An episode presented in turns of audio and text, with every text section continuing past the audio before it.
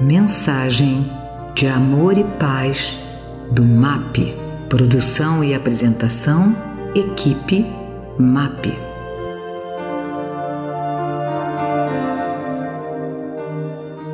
Olá, meus companheiros.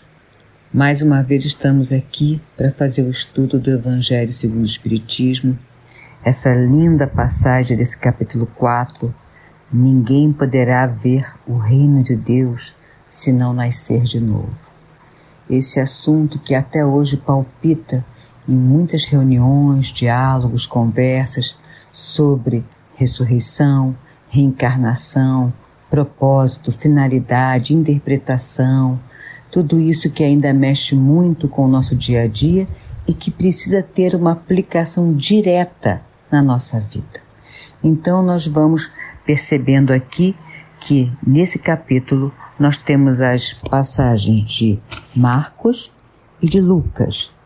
Da de Marcos, nós temos aquelas dúvidas sobre quem seria Elias, se Elias já teria vindo ou ainda viria, e o Cristo esclarece que, sim, Elias haria, haveria de vir e restabelecer todas as coisas, mas ele declara que ele já havia vindo e eles não o conheceram e o trataram como bem lhes aprove. E assim fará com que também sofrerá o Filho do Homem. Então Jesus já vai explicando aos seus discípulos que existia uma interpretação muito ainda primária em relação a esse movimento reencarnatório. Era incipiente. E é claro que naquele momento, preso a todos aqueles dogmas existentes, não poderia existir um esclarecimento maior, não seria compreensível ainda que fosse para aqueles discípulos que o seguiam e que tinham certeza de que ele era o líder daquele momento, daquela nova era. É, nós temos que nos lembrar que essa passagem se refere a Nicodemos, aquele fariseu que ainda muito curioso em relação a Jesus, vai procurá-lo no meio da noite, claro, para ocultar toda a sua ascensão judaica e também temeroso das interpretações que poderiam vir por esse encontro, mas ao mesmo tempo tendo a certeza de que aquele homem era um ser especial. Só que, como ele, ainda muito preso àqueles dogmas religiosos da época, era inconcebível essa verdade de que não se poderia ver o reino de Deus se não nascesse de novo. Incompreensível para ele. Como nascer de novo? Como adentrar o ventre de uma mulher já num estado de adulto, como isso seria possível? E Jesus o esclarece com palavras muito simples de que não era esse tipo de renascimento, mas o renascimento da alma, do espírito, que é necessário para que a gente possa evoluir. A finalidade reencarnatória é evolução. Não existe outro propósito na finalidade reencarnatória que não seja o da evolução. Viver, nascer, renascer, quantas vezes forem necessárias. Essa é a lei. É a, a, a informação de Kardec registrada no seu epitáfio até hoje, para quem lá que puder ver, ler, para que nós não nos esqueçamos. Viver, nascer, e renascer quantas vezes forem necessários. Quantas vezes forem necessários para quê? Para que nós possamos compreender a necessidade de crescermos espiritualmente, moralmente. Desenvolvermos essa luz interna que clareia a nossa caminhada, dificultando cada vez mais que nós incorramos nos nossos erros. Ela é clar, ela é a luz que clareia, ela é a nossa estrela guia, ela é que vai nos mostrando todas as nossas oportunidades e cada vez mais alimentando as escolhas sadias que nós precisamos fazer. A lei reencarnatória é uma lei de amor, de justiça divina, que não condena jamais, mas que nos oferece a oportunidade do ressarcimento.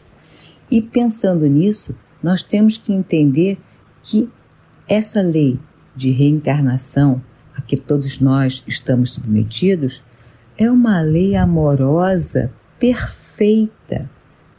Não existe acaso. Todos nós estamos vivenciando o corpo que merecemos. Todos nós estamos vivenciando o lar que necessitamos.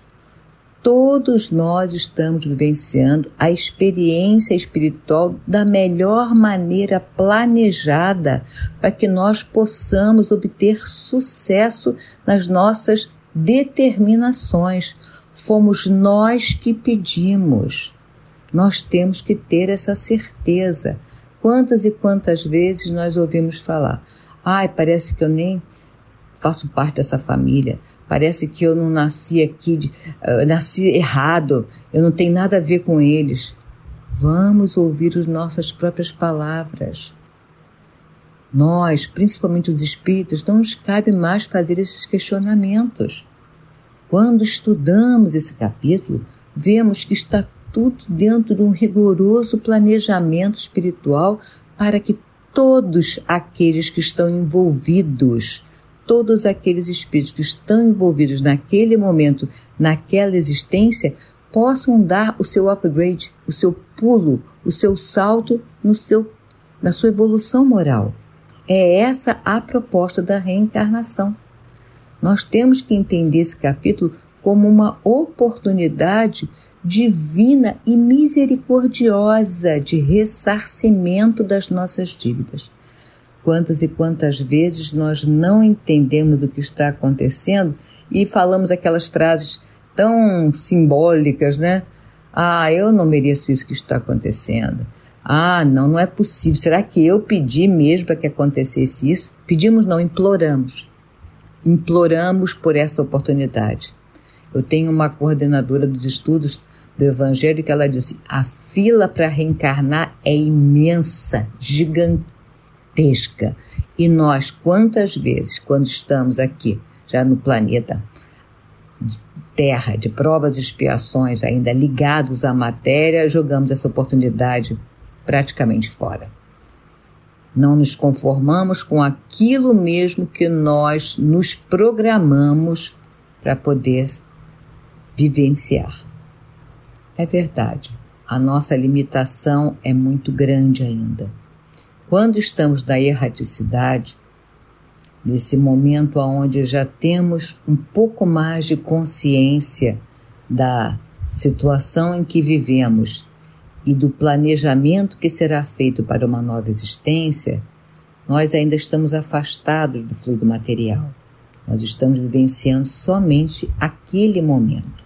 Então, o nosso planejamento, o nosso estudo tem um propósito muito educativo, mas eles também nos relembram a todo momento que nós precisamos ter a consciência das nossas limitações porque nem tudo aquilo gostaríamos conseguiremos. E é isso que muitas vezes nos atrapalha na nossa vivência. Nós ainda temos muita dificuldade entre o querer e o obter, pois queremos, mas só obteremos se muitas vezes renunciarmos a muitas situações. E a renúncia para nós ainda é um degrau muito difícil de ser ultrapassado. Então, meus companheiros, Quantas e quantas vezes nos nossos lares, nas nossas convivências sociais, nas nossas convivências de trabalho, nós nos sentimos como peixes fora d'água, não é? Nos sentimos, não é possível, eu tenho que passar por isso. Nós temos sim. E pode ter certeza que nós estamos sempre cercados das pessoas e das circunstâncias necessárias para que nós ultrapassemos aquele momento. Não é um momento de dor, é um momento de aprendizado. Se existe ainda, infelizmente, o método pedagógico da dor, é porque ele ainda é necessário para aquele aprendizado. Dor na nossa interpretação. porque disciplinar é um método que muitas vezes envolve renúncias, limites, nãos, e nós ainda não entendemos dessa maneira. Bom, continuando nesse capítulo, nós vemos que existia um processo muito difícil de interpretação e uma confusão né, literária entre a palavra reencarnação e ressurreição.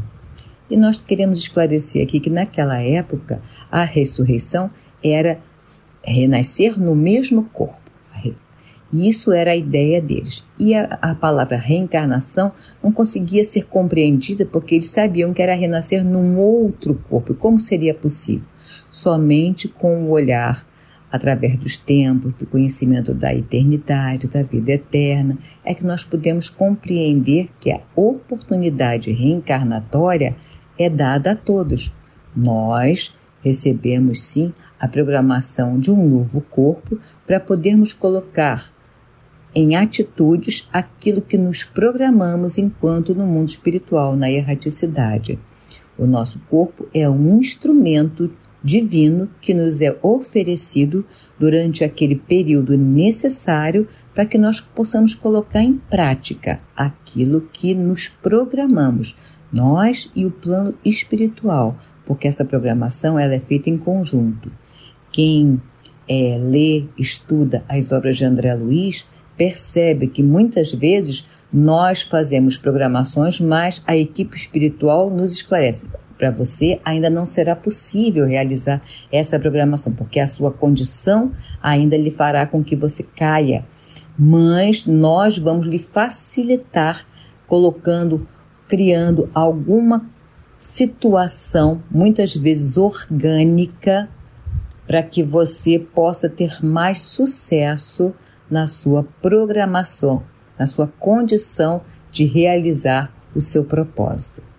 Então, é isso que nós queremos falar nesse primeiro bloco, dar essa pincelada, e nós na segunda parte vamos falar um pouco sobre casos de reencarnação, sobre situações em que nos vemos e muitas vezes não aceitamos, mas com o olhar reencarnatório facilita muito mais essa compreensão. Espero que vocês estejam conosco no segundo bloco para podermos estudar, compreender, refletir mais do que nunca sobre esse processo. Até logo.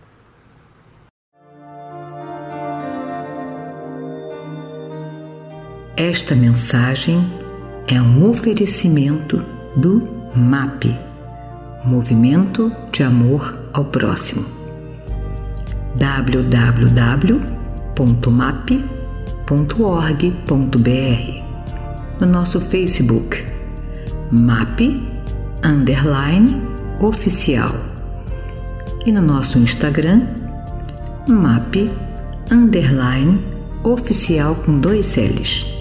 Os telefones do MAP são 3392 5600 e 3392 5700.